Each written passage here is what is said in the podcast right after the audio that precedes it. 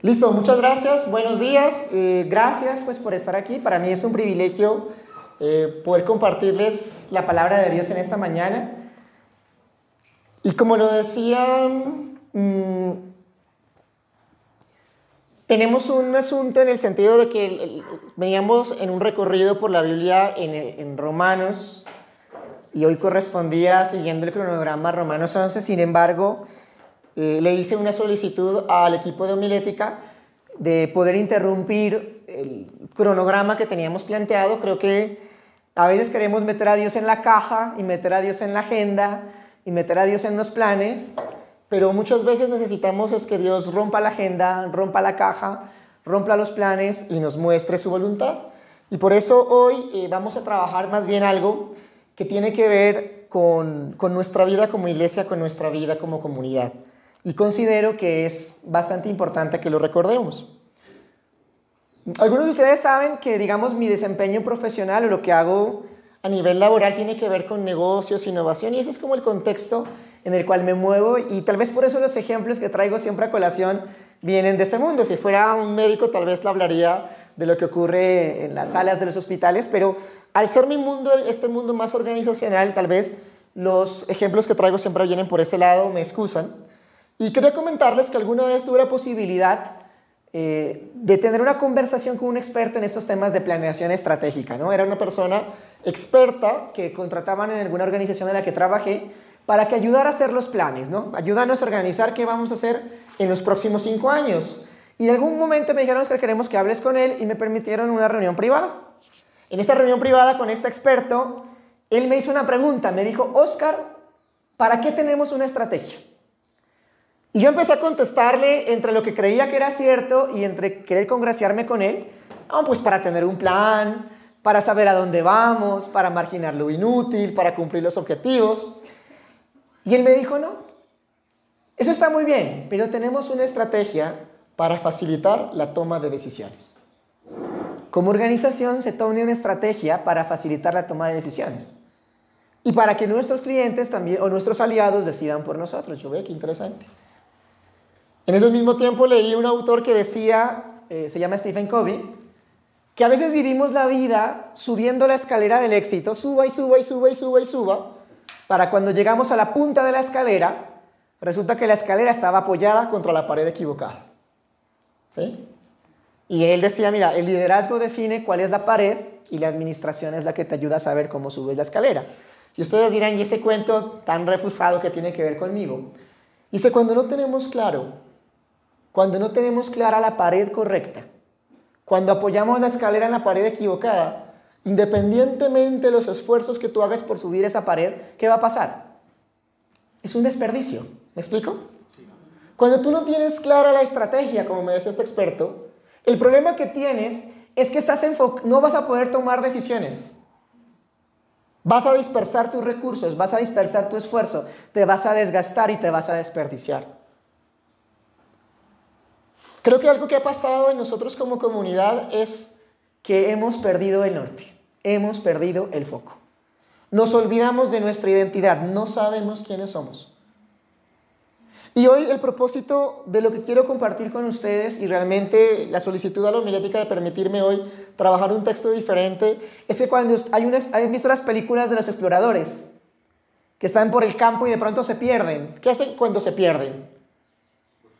Sacan la brújula, ¿no? Sacan un mapa, miran el norte y dicen, si el norte está aquí, son tantos grados y busco el camino porque me perdí. Nos pasa cuando estamos conduciendo y nos perdemos, sacamos qué? El GPS y recalculamos. Creo que nosotros hemos perdido la ruta. Y espero en el nombre del Señor que hoy vayamos a la brújula. Y la brújula es la palabra de Dios.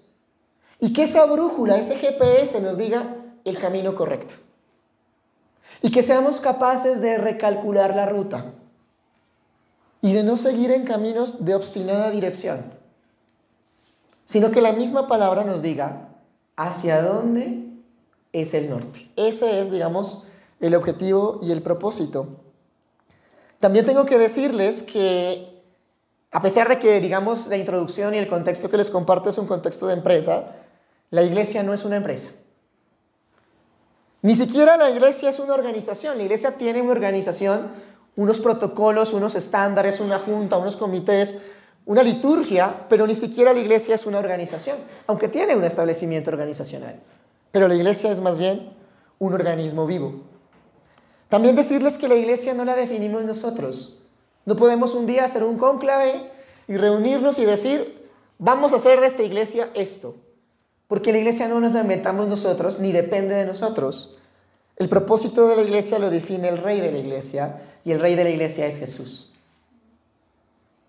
Tampoco es el, pastor, hoy, no, está Álvaro y no es por, por aprovechar la ausencia del gato, ¿no?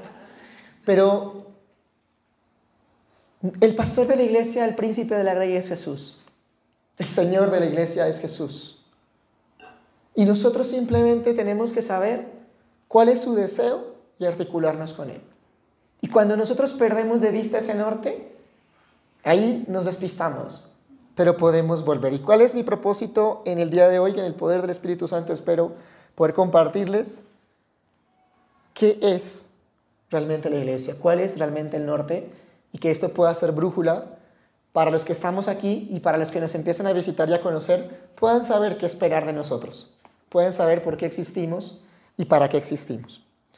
En ese orden de ideas me acompañan en una oración. Allí donde están, inclinemos nuestro rostro y hablemosle al príncipe de los pastores, al dueño de la grey, al que se merece todo, porque Él es el que hace que estemos aquí. Amado Dios, gracias por esta mañana, por tu presencia en medio de nosotros. Gracias por tu misericordia y tu amor incomparables porque siendo nosotros tan vulnerables y tan incompletos, podemos venir a buscarte y beber de ti nuestra plenitud. Gracias porque tú nos has hecho hijos e hijas de Dios, porque nos has unido en este cuerpo, en esta comunidad, para mostrar las virtudes de aquel que nos llamó de tinieblas a luz. En toda humildad y ruego, como dice tu palabra, hoy te pido que toques nuestro corazón. Te pido que nos des oídos abiertos y ojos abiertos para escuchar tu palabra, para escuchar tu nombre y para escucharte a ti. Te pido para que cada uno pueda escucharte y saber cómo ajusta su ruta para hacer lo que tú quieres que seamos. En el nombre de Jesús. Amén. Bien, invítame, los invito a que por favor me acompañen a Efesios capítulo 4, versículo 1 al 16. ¿Vale? Vamos a ver este texto, es un texto extremadamente rico. Preparándolo decía, esto da para un seminario, esto da para varias horas, voy a intentar hacerlo eh, lo más rápido en 45 minutos, acercarnos a este texto. Y eh, yo así me... Ah, ya está en pantalla, perfecto. Vamos a leerlo juntos, ¿ya lo tienen? Sí. Ok, dice, yo pues, preso en el Señor, os ruego que andéis como es digno de la vocación que fuisteis llamados, con toda humildad y mansedumbre, soportándolos con paciencia los unos a los otros en amor, solícitos en guardar la unidad del Espíritu en el vínculo de la paz, un cuerpo y un espíritu como fuiste también llamados, en una misma esperanza de vuestra vocación. Un Señor, una fe, un bautismo, un Dios y Padre de todos nosotros, el cual es sobre todos y por todos nosotros. Pero a cada uno nos fue dada gracia conforme a la medida del don de Cristo. Por lo cual dice, subiendo a lo alto, llevó cautiva la cautividad y dio dones a los hombres. Y eso que subió, ¿qué sino que también había descendido primero a las partes más bajas de la tierra? El que descendió es el mismo que también subió por encima de todos los cielos para llenarlo todo. Y él mismo constituyó a unos profetas, a otros evangelistas, a otros pastores, a otros maestros, a fin de perfeccionar a los santos para la obra del ministerio, para la edificación del cuerpo de Cristo, hasta que todos lleguemos a la unidad de la fe y del conocimiento del Hijo de Dios, a un varón perfecto a la medida de la estatura y de la plenitud de Cristo, para que ya no seamos niños fluctuantes, llevados por doquier viento de doctrina, por estrategia de hombres, para engañar emplean con astucia las artimañas del error, sino que siguiendo la verdad en amor, crezcamos en todo aquel que la cabeza es Cristo, de quien todo el cuerpo bien concertado y unido entre sí, por todas las coyunturas que se ayudan mutuamente según la actividad de cada miembro, recibe su crecimiento para ir edificándose en. Muy bien, vamos entonces a trabajar este texto. Eh, algunas cosas que decir previas. La carta le escribe el apóstol Pablo a la iglesia que está en Éfeso. Y digamos un poquito como de contexto, Éfeso es el Nueva York de la época. Es la ciudad que tiene un desarrollo económico importantísimo en la región en su tiempo.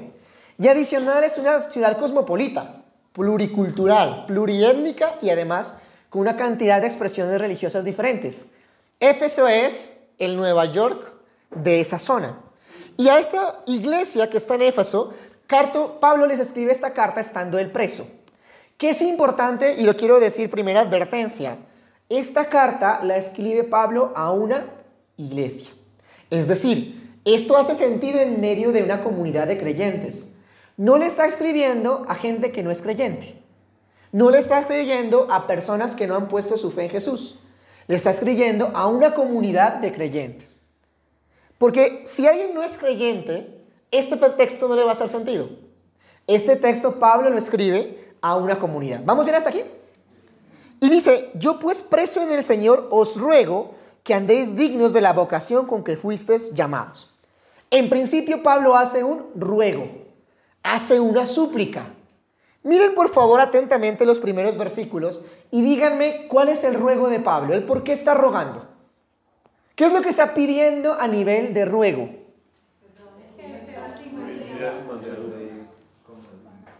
A, ver, uno, uno, uno.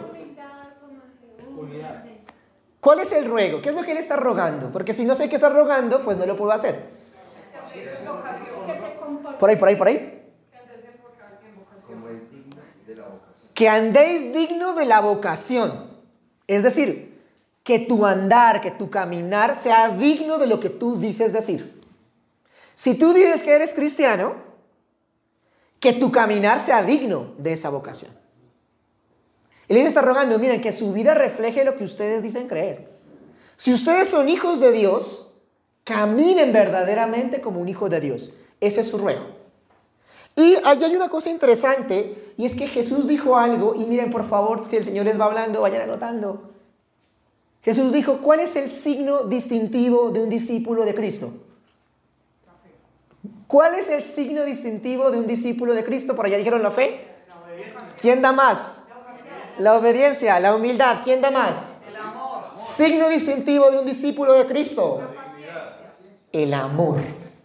Dios es amor. Jesús le dijo a sus discípulos, por esto dirán y los reconocerán que son mis discípulos, porque ustedes van a ver cómo se aman. Un mandamiento nuevo os doy, que os améis los unos a los otros como yo os he amado. El signo distintivo de un discípulo de Cristo es el amor. Y Pablo les dice, ustedes deben andar realmente como lo que dicen ser, como hijos de Dios. Y ese es el ruego. Jesús dice, vean cómo se aman. La iglesia primitiva morían en el circo romano abrazados. Cuenta la historia que los tiraban al Coliseo romano y los y algunos se ponían adelante para que los leones se los comieran, quedaran llenos los leones y no se comieran a los de atrás.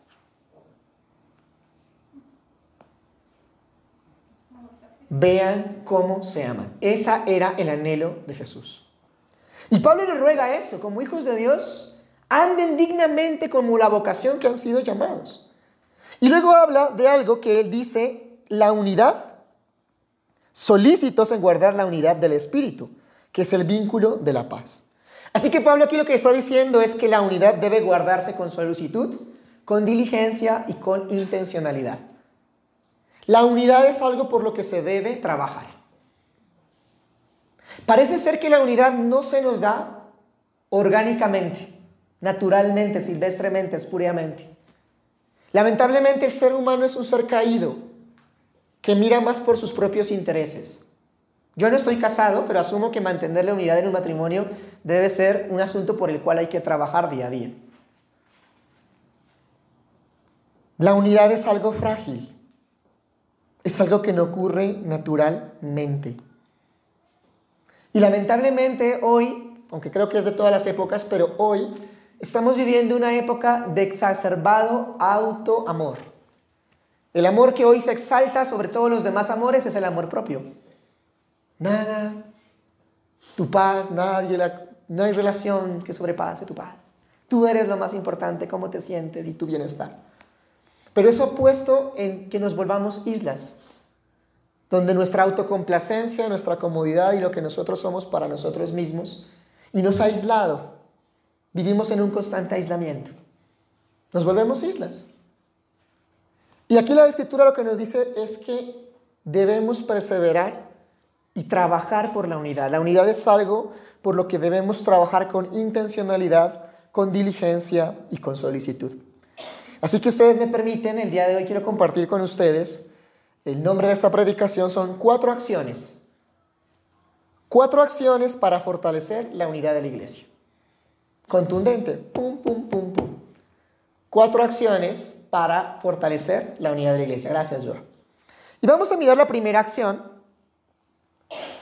que está a partir de los versículos, del versículo 4. Un cuerpo, un espíritu, como fuiste también llamado, una misma esperanza, un Señor, una fe, un bautismo, un Dios y Padre, el cual es sobre todos y por todos. Primer punto, el punto de partida, reconocer lo que nos une. La unidad arranca en aquello que nos es común. El punto de partida es lo que tenemos común. Tenemos que reconocer aquello que nos une. Tenemos derecho a la diferencia, tenemos derecho al disenso, tenemos derecho a pensar distinto. Qué chévere. Pero ¿dónde arranca la unidad? Reconociendo lo que nos une. ¿Y qué nos une según la Biblia? Nos habla de siete cosas que nos unen. Un cuerpo, un espíritu, una esperanza, un Señor, una fe, un bautismo, un Dios y Padre. Por eso les decía que este texto está escrito para cristianos. Porque personas que no tienen el mismo fe, el mismo espíritu, el mismo Señor, la misma esperanza, la misma vocación, no pueden tener comunión ni unidad. Miren, cuando no hay principios comunes, no puede haber unidad ni comunión. Y aplica para todo. Si no hay principios comunes, no puede haber unidad y comunión. Es un principio natural de la vida. A veces en, todo este mundo empresarial no falta que se me acerque y me dice, Oscar, estoy buscando un socio. Yo, en serio. Si estoy buscando asociarme con alguien. Le digo, ¿y por qué? Porque no tengo plata. Y el negocio va mal y necesito capital, necesito un socio capitalista. Y yo le digo, mira, tú no estás buscando un socio, tú estás buscando plata. Entonces busca financiamiento, no busques un socio. Porque un socio es un matrimonio. Porque he visto muchos casos de gente que se quebró por estar en malas sociedades. Porque no había principios comunes. Porque no tenían la misma visión del negocio. Ah, es que yo no me asocio porque no le meten igual que yo. Claro, no significa lo mismo. El yugo desigual en la parte relacional es la misma historia. Si no hay principios comunes, si no hay valores comunes, la unidad va a ser muy difícil y se te va a dificultar la toma de decisiones porque están apuntando a lados distintos. La unidad empieza cuando hay algo que nos es común. Y empezamos reconociendo lo que nos une en lo que nos es común. Y aquí también podemos hacer una raya y poner un límite. Cuando alguien no comparte lo que es común, ahí puedes poner un límite. Porque no va a estar en ese fuero íntimo contigo, porque no tiene los mismos principios. Los muchachos dirán, no vibra en la misma onda, en la misma frecuencia. Así que también por eso les decía, este texto es un texto para creyentes, para cristianos, para hijos de Dios, para personas que han puesto su fe en Jesucristo. Pero si nosotros adoramos al mismo Dios, si nosotros creemos el mismo Evangelio, que fuimos salvados por gracia, por medio de la fe en Jesucristo, si tenemos al mismo Señor que es Jesucristo, si somos habitados y guiados por el Espíritu Santo, si por la fe fuimos hechos hijos de Dios y tenemos el mismo Padre, si tenemos la misma vocación y la esperanza, si hemos proclamado nuestra fe y nuestro compromiso en el bautismo, pues hacemos entonces parte de la misma familia. Puede haber comunidad y puede haber unión. La comunidad común, unidad. ¿Compartimos el mismo Dios? ¿Creemos en el mismo Jesús? ¿Hemos creído en el mismo Evangelio? ¿Consideramos que Dios es nuestro Padre? entonces somos llamados a estar unidos. Porque esto es lo que nos une. Y es tan bonito porque lo que nos está uniendo ni siquiera es nuestra sangre, nuestro apellido, nuestro estatus social, el lugar de nuestro nacimiento, las experiencias de la vida, ¿no? Nos une algo que es más grande que nosotros. Es Dios mismo el que nos une. Primera parte entonces, reconocer lo que nos une. ¿Vamos bien hasta aquí? Yo a segundo punto, por favor. Segundo punto, valorar la diversidad. ¿Cuál es ese segundo punto para fortalecer la unidad de la iglesia? Entender que la unidad no es uniformidad. La unidad no es uniformidad, me explico. Aquí no tenemos que venir todos de camiseta blanca y jean. Todos somos diferentes. Para estar unidos no tenemos que ser exactamente iguales. Y si ustedes ven y ven a su alrededor, aquí tenemos orígenes culturales distintos. Los de la costa, ¿dónde están? Oye, pero ajá, pero con orgullo. Los de Medellín. Los del Oriente. Ah, por acá mi barra. ¿sí? Santanderes y toda esta zona. Tenemos orígenes culturales diferentes. Tenemos historias distintas formas de hablar distintas, apariencias diferentes, y no tenemos que ser fotocopias para estar unidos. La unidad no es uniformidad. Miren de bonito este texto. Miren, versículo 7. Pero a cada uno de nosotros fue grado gracia conforme a la medida del don de Cristo. Y saltemos al 11. Él mismo constituyó a unos apóstoles, profetas, evangelistas, pastores y maestros. Dios mismo constituye cinco tipos de personas. Bueno, algunos dicen que son cuatro, ya vamos a entrar ahí. Dios mismo nos hace diferentes. La Biblia dice la multiforme gracia de Dios. Dios se expresa de formas diferentes a través de cada uno de nosotros. Y vamos a mirar algunas palabras importantes. A cada uno de nosotros. Nos fue dada gracia conforme la medida del don de Cristo. Noten esto, ¿a quiénes les fue dada gracia y la medida del don de Cristo? A cada uno. ¿Quiénes recibieron gracia y dones? ¿El que se para aquí? ¿El que canta allá? Sí, pero no únicamente. Todos y cada uno, todos y exclusivamente cada uno. Es decir, que cuando usted recibe a Cristo, cuando usted pone su fe en Jesús, Dios le ha dado dones espirituales a usted. Y no es para todos. Y es una buena pregunta. Bueno, ¿y cuál será mi don? ¿Saben cuál es su don? ¿Ya lo identificaron? Y no solamente Dios les da dones a ustedes y a mí. Dios nos hace dones. Somos regalos para otros. ¿Lo habían pensado así? Yo soy un regalo para otros y otros son un regalo para mí. ¿Qué pasa cuando alguien se margina de la comunidad? Cuando alguien dice, yo no soy ojo, por eso no, me, voy. Como soy oído, no soy ojo, me salvo. Cuando alguien se margina de la comunidad, perdemos todos. Porque él pierde alimentarse de la comunidad y la comunidad pierde el regalo que esa persona es. Todos tenemos dones, pero también todos somos dones. Mira que ahí lo dice.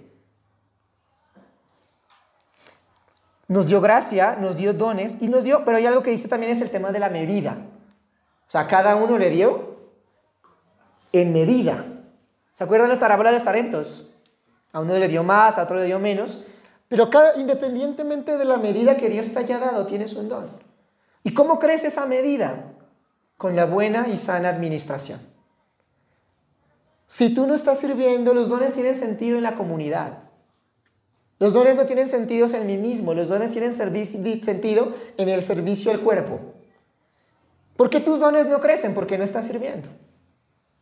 ¿Por qué no has descubierto tu don? Porque no estás sirviendo. Porque tu vida no tiene sentido, porque no has encontrado un propósito, una misión, una asignación específica que Dios te dio. Él mismo constituye a unos apóstoles, maestros, profetas, pastores. ¿Quién los constituye? ¿Quién es el mismo? Pero en este texto exactamente quién es? Jesucristo. Jesucristo te dio unos dones y Él te dio un propósito. Y en la medida en que tú no vivas en ese propósito, te vas a perder el vivir con propósito y vivir con un sentido de contribución. Cuando tú sirves en el propósito que Dios te dio, allí vas a vivir, como dicen hoy en día con el Ikigai, propósito de vida. No te pierdas eso. Dios te dio dones, Dios te dio un propósito, no te pierdas de vivir en ese propósito. Porque ese aislamiento y el no servir es el egoísmo que nos tiene ahí. ¿Te quieres desarrollar? Ponte las manos de Dios. Chévere, me diste un don, me diste un ministerio, hagámosle. Vas a vivir la vida con mucha plenitud. Ahora, aquí habla de eh, apóstoles, profetas, evangelistas, pastores y maestros. Eh, aquí incluso, como les decía, esto da para un seminario. Hay muchos que dicen que no son, yo leo cinco cosas, hay muchos que dicen que son cuatro, porque pastor y maestro es lo mismo. Y hay una cantidad de discusiones teológicas al respecto que no me interesan hacerlas en esta mañana, pero creo que hay una advertencia que quiero hacer aquí, y es que a veces en la iglesia contemporánea, en estos tiempos, se ha metido un pensamiento que estos son títulos, son cargos. Y algunos dicen, yo ya no soy pastor, yo soy profeta. ¿Sí? Y hay carteles, hoy con el profeta tal. Y unos dicen, yo ya no soy profeta, yo ya soy ese apóstol. ¿Sí? Y tú ves carteles, Hoy con el, apóstol tal. Otros locos ya han dicho que no son apóstoles, sino que son patriarcas. Arcángeles nivel 3 cuarto dan. ¿Saben cuál es el problema de esto? Pensar que son títulos. Pensar que son cargos. Que yo tengo que ponerme aquí una vaina, una etiqueta que diga pastor, predicador, qué sé yo. Cuando pienses en eso, ya le quitaste la honra a Cristo. ¿Saben qué son? Roles. Son funciones. Miren, hay tanta gente que me ha pastoreado a mí y no tiene el título de pastor. Pero fueron quienes cuidaron de mí en un momento de necesidad. Hay tanta gente que me ha enseñado a mí y no tiene el título de maestro. Pero a veces conversaciones tan sencillas te cambian la vida. ¿No les ha pasado? Seguramente lo que yo hable desde acá se olvidarán en pocas horas, pero a veces una conversación potente te enseña muchísimo. Nosotros no tenemos aquí el cargo del evangelista, pero ¿cuántos de ustedes los invitó una persona que oró por ustedes y les presentó a Cristo? Hay gente, José, que mantiene con las antenas prendidas conectando gente con Jesús. Y son los dones, ¿me explico? No es un, no es un cargo, es un rol, es una función. Y ahí es donde yo tengo que pensar, bueno, ¿cómo estoy yo en términos de mi función? ¿Estoy siendo fiel al don que Dios me dio, al llamado que Dios me dio? ¿Estoy siendo fiel a la función que Dios me dio? ¿Vamos hasta ahí bien? Ahora, hay otra cosa que se, en el texto hay algo como muy raro, ¿no? Cuando dice por qué él subió a lo alto, llevó la cautividad, dio dones a los hombres, y eso significa que descendió, y uno lee eso y de entrada como que se pierde. ¿De qué está hablando? Permítame explicarlo. Y lo voy a explicar a lo paisa. Que lo entiendan, o sea, que lo entiendan. Traducción del griego al paisa. El camino para arriba es bajando. Anótelo. El camino para arriba es bajando. Subiendo lo alto llevó cautivo la cautividad y dio dones a los hombres. ¿Y qué es esto de que subió? sino que él había descendido primero a las partes más bajas de la tierra. Él descendió, es el mismo que subió por encima y lo llenó todo. Qué teología, ¿no? En Paisa el camino para arriba es bajando. La Biblia nos dice que Jesús, siendo en forma de Dios, no consideró estar igual a Dios como algo a que aferrarse, sino que se despojó de sí mismo, se encarnó, se hizo humano, semejante a los hombres, se hizo obediente hasta la muerte y muerte de cruz. O sea, se fue para abajo. Por tal motivo, Dios a lo sumo lo exaltó, para que ante todo nombre que se nombra, Él esté por encima de todo. ¿Cómo subió Jesús? Bajando. ¿Qué dice aquí? Él bajó a la parte más baja de la tierra y luego subió y lo llenó todo. A, mí me encanta cuando el lector decía alguna vez, Yo no, él siempre pregunta, ¿dónde está Cristo ahí? Tiene ve el texto, yo no veo a Cristo ahí. Bacano ver a Cristo en todo. Que vinimos aquí y Cristo está en todo, están las personas, en lo que predicamos, en lo que cantamos, en lo que hablamos. Cristo llenándolo todo. ¿Cómo subió Jesús? Bajando. Y aquí nos está diciendo, eso se llama la kenosis. No se trata de enaltecerse, se trata de humillarse. Jesús dijo, el que quiera ser el más alto, ¿qué debe hacer? Servir a los demás. Cuando es mi nombre el que yo tengo que reconocer, cuando soy yo el que tiene que brillar. Miren qué triste es que realmente uno lo ve, que muchas veces en este tema del cristianismo nos hemos vuelto celebridades cristianas. Yo he ido a congresos y eventos cristianos donde llega el músico con un séquito de guardaespaldas alrededor. Y está allá. Y solamente sale para las fotos. ¿Sí? Celebridades. Y tiene exigencias de cuánto va a cobrar y qué quiere en el camerino. Entonces nosotros no somos, los siervos de Dios no somos llamados a ser celebridades. Somos llamados a ser como Jesús en humildad y ruego. Ese es el camino. ¿Me estoy explicando? Dios te llama a servir. Y el servicio tiene que ver con una... Hay alguien que tiene que glorificarse y es Él. ¿Quieres ser el mayor? Sirve a los demás. ¿Quieres poner un precedente? Sirve a los demás. No es la locura de tu alegato, es la calidad de tu servicio. El camino para arriba es bajando. Entonces vamos con el primer punto. ¿Cuál era? Reconocer lo que nos une. Segundo punto, valorar la diversidad. Somos distintos. Dios nos hizo diferentes. Él constituyó diferentes dones.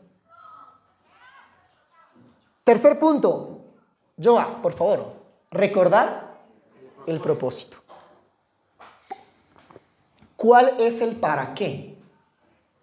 ¿Para qué estoy yo aquí?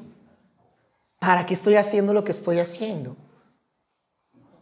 Cuando perdemos de mente el propósito, nos volvemos activistas que van sin cabeza, haciendo a la loca, desgastados, frustrados y al final decepcionados porque no, no logramos lo que teníamos en mente, porque ni siquiera lo teníamos en mente. En buen paisa, para el que no sabe para dónde va, cualquier bus le sirve. Es necesario tener un destino para poder clamar el camino. Y era lo que yo les decía, el propósito no nos lo inventamos nosotros, vamos a hacer una junta y vamos a votar. No, el propósito lo puso Jesús. Y este es el propósito, versículo 12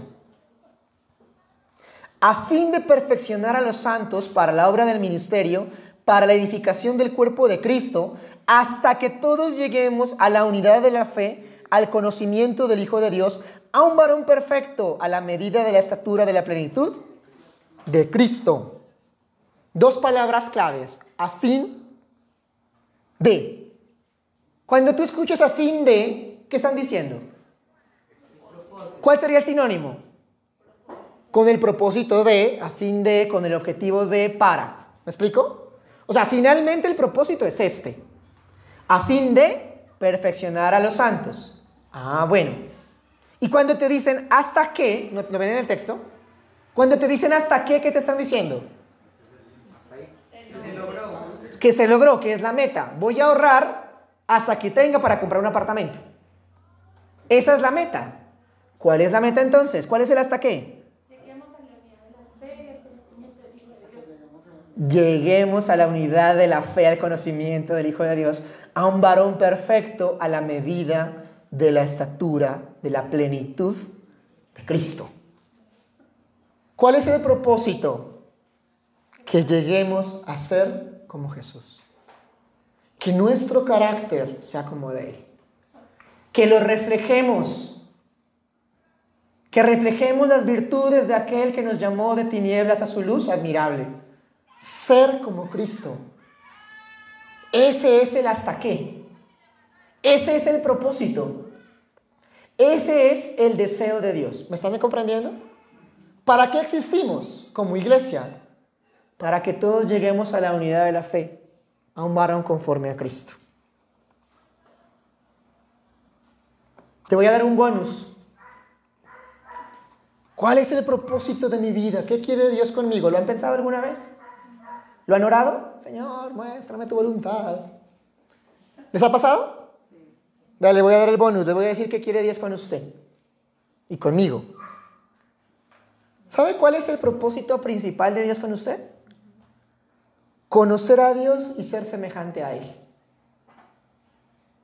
Dios quiere que tú le conozcas. Y Dios quiere que seas semejante a Él. Si en tu plan de vida no tienes eso, la vas a desperdiciar. Dios quiere que tú le conozcas. Dios se muere por ser conocido por ti. Y Dios quiere que tú seas semejante a Él. En palabras teológicas, adoración y santificación. Dios quiere que tú le adores. Jesús dijo, y esta es la vida eterna, que te conozcan a ti. Un conocimiento técnico, conocerle personalmente, íntimamente. Dios quiere que le conozcas y que seas semejante a Él. Por lo tanto, entonces, ¿cuál es el propósito de la iglesia? Hacer que la gente lo conozca y sea semejante a Él. Y aquellos que no conocen a Cristo, que lo conozcan. Y vamos creciendo juntos en un continuo de crecimiento, en un plan de desarrollo, para ser como Él. Si estuviera haciendo un prom de marketing digital, diría algo como esto. Apoyamos a los creyentes a conocer a Dios y a ser semejantes a Cristo. Punto. Ese es el propósito. Todo lo que apunte a eso, bienvenido. Todo lo que nos aleje de eso, rechácelo. Si algo te ayuda a parecerte a Dios, abrázalo. Y si algo te está evitando crecer en un carácter de ser como Jesús, quítalo de tu vida. Hay amistades que no son pues hierro con hierro, que te exigen, que te retan, que te apoyan, pero te están ayudando a crecer en Cristo. Cuídalas, cúbralas. Eso es un tesoro que Dios te dio. Pero hay otras que te alejan. Analiza si esto te está ayudando en ese propósito de crecer. Y analicemos si lo que hacemos como iglesia apunta a esto. Porque si no somos activismo total. Ser como Jesús y conocerle.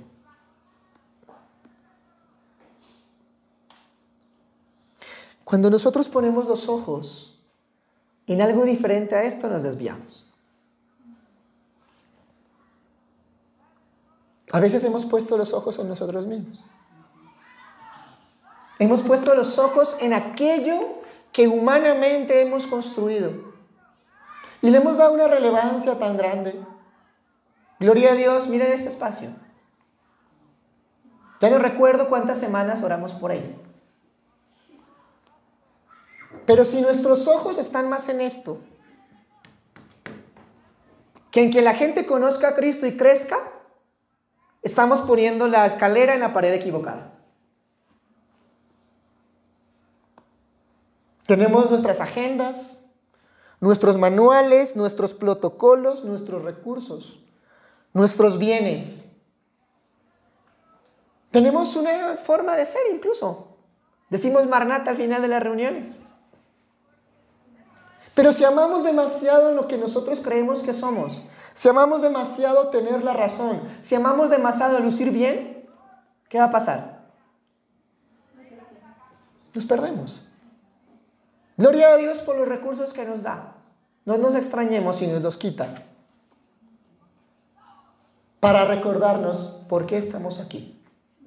Conocer a Dios y ser semejante a Él.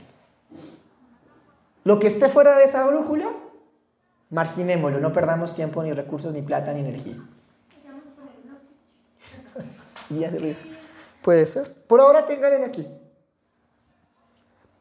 Hay una antítesis a la madurez. A ser como Jesús, el texto presenta una antítesis. antítesis. Miren el verso 14. ¿Se están durmiendo? ¿Tienen hambre?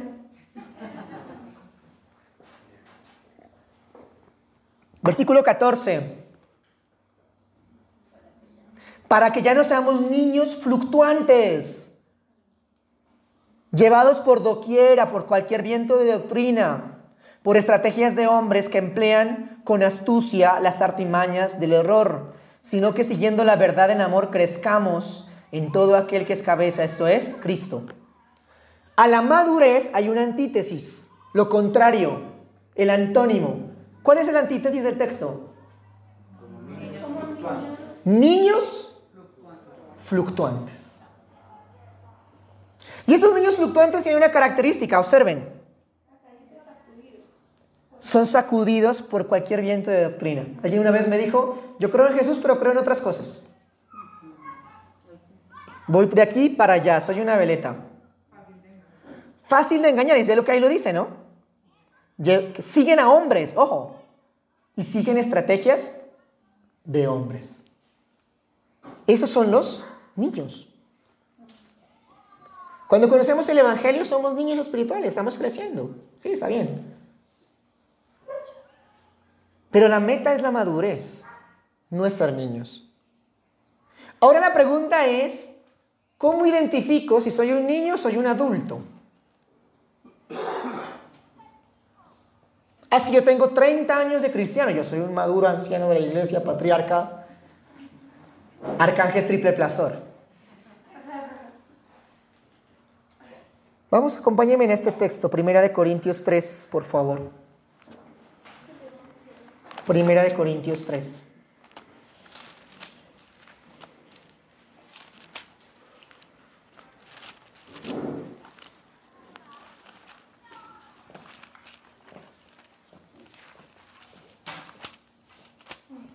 ¿Lo tienen? Vamos a leerlo detallado, suave.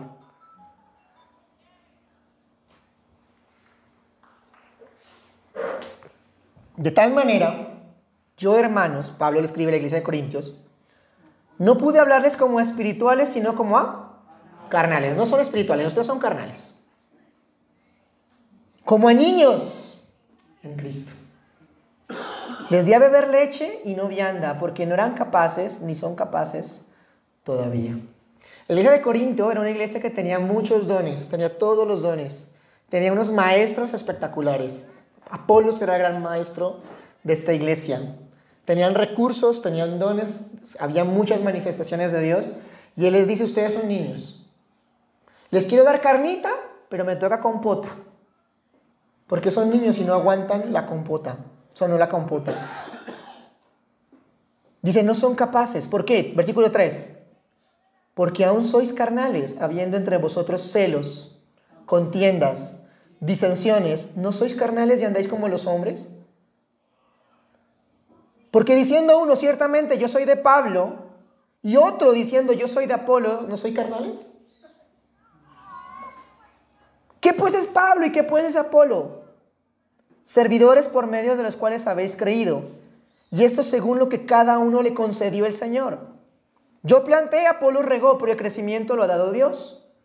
Así que ni el que planta es algo ni el que riega, sino Dios que da crecimiento. Y el que planta y el que riega son una misma cosa, y a cada uno recibirá su recompensa conforme a su labor, porque somos colaboradores de Dios y vosotros de base de Dios y edificio de Dios. En esta acusación, ¿cuál es el signo de la inmadurez de esta iglesia? Contiendas, divisiones, disensos, celos y un ad hominem, ¿no? Al hombre. Yo soy de Pablo, yo soy de Apolos, yo soy de Llano Grande, yo soy de Medellín, yo soy Tim Fernández. Al hacer eso, ¿no sois carnales, dice esto? ¿No sois niños en Cristo? Y algo dice espectacular. Miren, Apolos regó, dice, yo planteé Apolos regó el crecimiento, lo ha dado Dios. ¿Quién da el crecimiento? Dios. ¿Y quién es algo? Dice, así que ni el que planta es algo ni el que riega, sino Dios del crecimiento para ser como Cristo, aunque cada uno recibe recompensa conforme a su labor, porque somos colaboradores de Dios. ¿Qué somos los seres humanos? Colaboradores de Dios, compañeros en la labor. ¿En cuál labor? que la gente lo conozca y sea semejante a Él. Si yo estoy ayudándole a Dios a que la gente lo conozca y sea semejante a Él, chulito feliz. Pero si yo no le estoy ayudando a Dios a que la gente lo conozca y sea semejante a Él, sino que alimento las divisiones, los celos y las contiendas, somos niños fluctuantes. El que tiene oídos para oír, que oiga.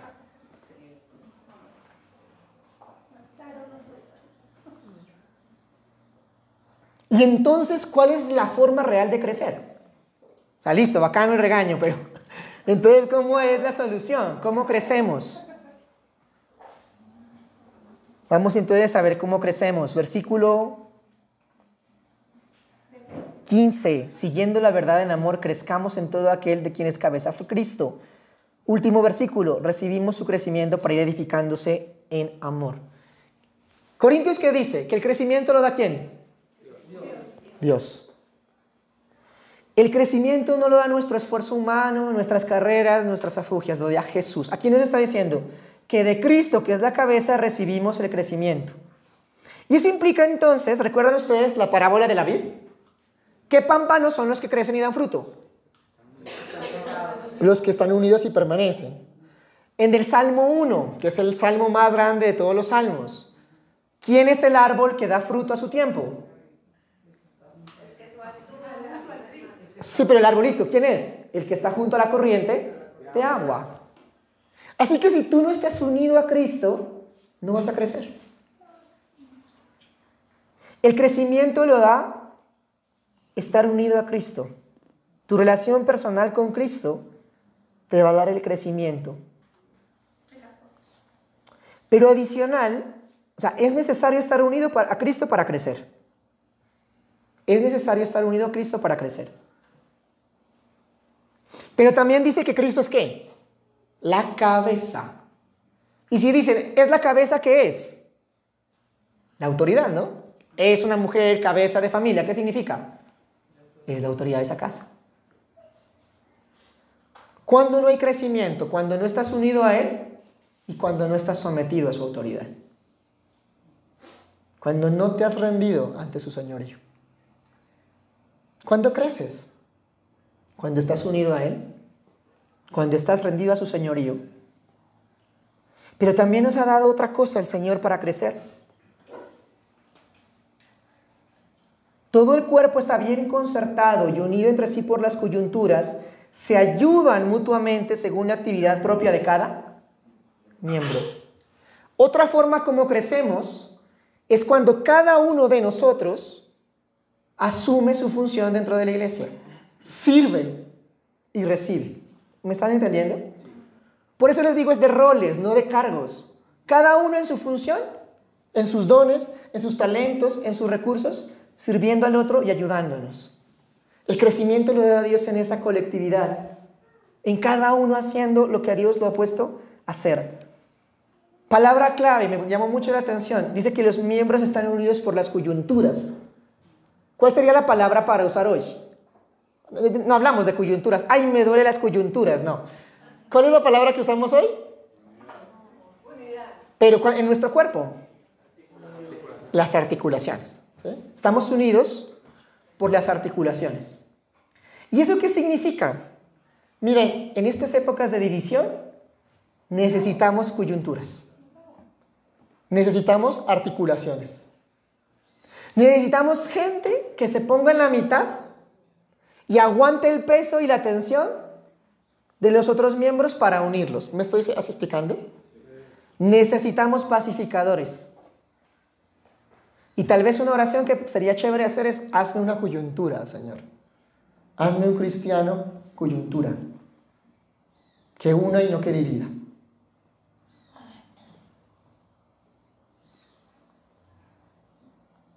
Y cuarta, porque ya se nos está agotando el tiempo, Hagamos un pequeño repaso. Primera acción contundente para fortalecer la unidad de la iglesia.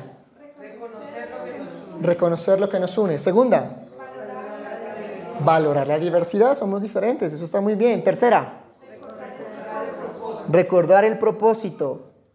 Cuarta, Joan. ser llenos del Espíritu Santo. Y dice, bueno, está como no sé de dónde está sacando eso. En el primer versículo, Pablo dice, os ruego que anden como es la vocación que fuisteis llamados con humildad, mansedumbre, paciencia, amor, paz. Hagamos un poquito ese resumen. Humildad, mansedumbre, paciencia, amor, paz. ¿A qué le suena eso? Al fruto del Espíritu Santo. El fruto del Espíritu Santo es amor, gozo, paz, paciencia, benignidad, bondad, fe, templanza y dominio propio. ¿Se les hace parecido? Es decir, que para lograr la unidad necesito de los frutos del Espíritu Santo. Y para lograr los frutos necesito ser lleno del Espíritu Santo, beber de Cristo. La unidad no se da en nuestras fuerzas, no se da en nuestra carne, porque así seremos carnales. ¿Cómo se da la unidad? Siendo llenos del Espíritu Santo y manifestando sus frutos. Como les decía, este texto es muy rico. Vamos a dejar hasta aquí porque no alcanza ya más el tiempo. Y quisiera plantear algo para que oremos y es lo siguiente. Escúcheme que vuelva al mundo de los empresarios. Simplemente como, como un ejemplo. Cuando uno interviene en una empresa, usualmente hace un diagnóstico. Entonces dice, bueno, a ver, ¿cómo estás? ¿Cómo están tus ventas? ¿Cómo están tus indicadores? ¿Cómo están tus KPIs? ¿Cómo están tus recursos humanos? ¿Cómo estás?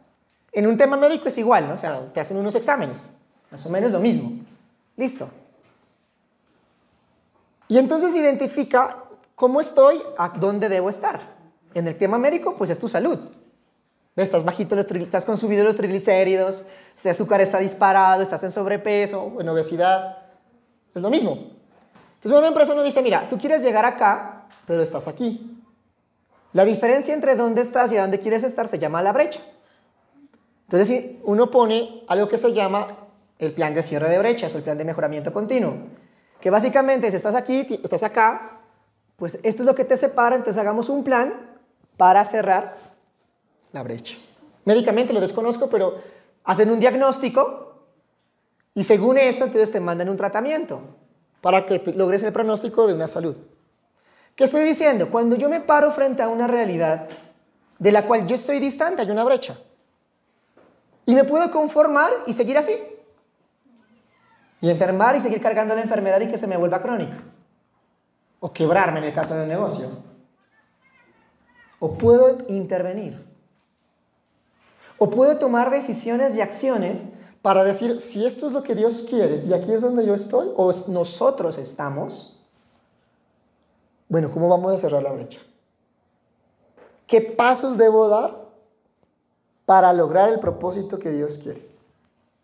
¿Es, claro? Para que oremos, yo quiero que ustedes allí con lo que han escuchado, con lo que han sentido, con lo que han pensado, con lo que Dios les ha revelado, puedan ver e identificar la brecha. Y cada uno, delante de Dios, se comprometa a dar ese paso que te has dado cuenta que no has dado. ¿Me estoy explicando? Listo Dios, a mí me ha faltado esto. Yo voy a la iglesia, no me interesa, voy a consumir experiencias religiosas. A veces la alabanza me gusta, a veces no. A veces la predicación me gusta, a veces no. Soy un consumidor de los cultos. O no, soy miembro de una comunidad donde estoy creciendo juntos, donde me están dando y donde también estoy dando y estoy sirviendo. Y estoy creciendo. Y me gozo. Es que esto no es destrucción. Es Dios quiere hacer que tu hijo crezca en ti. Y para eso ha puesto esta gente alrededor tuyo. Tú eres un regalo para el que está al lado. Y el que está al lado es un regalo para ti. No te prives eso. Jesús murió para que tú lo obtengas. Disfrútalo, cuídalo, protégelo. Quiero que oremos haciendo cada uno un compromiso delante de Dios, de su plan de acción, lo que Dios demostró a usted. No estoy haciendo señalamientos de ningún tipo, nada. El texto me habla a mí primeramente. Yo aporto desde aquí. Este es el lugar que Dios me dio. Hoy estoy aquí. Con el don y el ministerio que Dios me dio, aporto desde aquí. A ti Dios te dio otro, otro lugar, otros dones. Contribuye desde ahí. Vamos a orar. Amado Señor, ¿qué decimos frente a ti? ¿Qué cartones, qué argumentos sirven delante de ti? ¿Cómo nos justificamos delante de ti? Tu palabra nos corrige, nos disciplina, nos vuelve al camino, Señor, y eso es lo que queremos que hoy haga. Tomaste tanto a esta iglesia que moriste por ella, Señor. ¿Cómo no amaremos lo que tú amas? ¿Cómo no nos comprometeremos con lo que tú te has comprometido? Quiero empezar agradeciéndote por esta comunidad. Quiero empezar dándote gloria por lo que nos has regalado. Gracias por estos momentos tan bonitos donde hemos crecido, donde nos han ayudado, enseñado y fortalecido, donde nos han retado y nos han invitado a servirte para nuestro propio beneficio incluso. Pero hoy nos paramos ante este texto y podemos darnos cuenta que estamos muy lejos.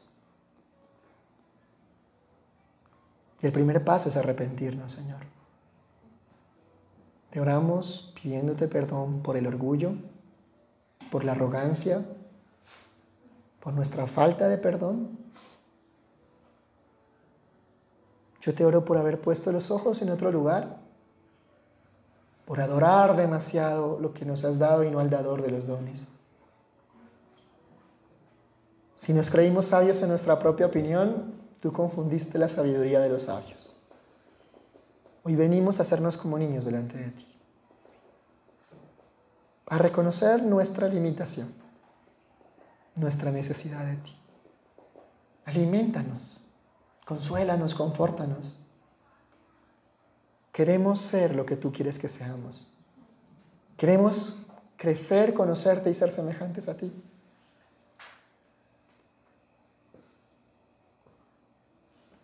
Dulce Espíritu de Dios, en el nombre de Jesús te pido que a cada uno le muestres su lugar y su rol. Que a cada uno le muestres las correcciones que debe hacer. Te pido que por favor nos llenes de espíritu de amor. Que sea tu amor lo que nos una. Y te pido que a cada uno le muestres, Señor, ese plan de obediencia, ese plan de acción, para que cada uno contribuya a esta unidad que es lo que tú deseas. Hace mucho anhelo algo, Dios, y hoy no voy a dejar de orar por eso. Pero también te pido que tú llames a tus hijos, que llames al ministerio a tus hijos, que tú des dones nuevos, que tu Espíritu Santo fluya entre nosotros y nos capacites, nos unjas, nos llenes de ti y nos llames a servirte. Ojalá alguien haya sentido hoy la necesidad de unirse a servirte, a dejar las comodidades como tú dejaste el cielo para servir al Padre. En medio de estas pruebas, tú sigas llamando gente, tú sigas capacitando gente, tú sigas ungiendo en el Espíritu Santo. Recuérdanos que vivimos en un mundo caído, lleno de personas imperfectas, una iglesia imperfecta pero un día estaremos en un lugar perfecto contigo. Hoy no sabemos si vale la pena porque miramos todos estos conflictos alrededor nuestro y decimos, bueno, si vale la pena esto o no. Pero un día el príncipe de los pastores nos va a decir, buen siervo fiel, entra al gozo de tu Señor. Un día de tus labios vamos a recibir alabanza y dice tu palabra, premios, galardones y coronas. Que todo lo que hagamos lo hagamos delante de ti y que ese día no tengamos que irnos de tu presencia avergonzados, sino que podamos recibir de ti esa valoración de que fuimos siervos fieles y diligentes. Esperamos ese día. Como todos los domingos cuando nos reunimos, tanto aquí como en Medellín, proclamamos la esperanza común que tenemos de que vuelvas pronto, Señor Jesús. Maranata.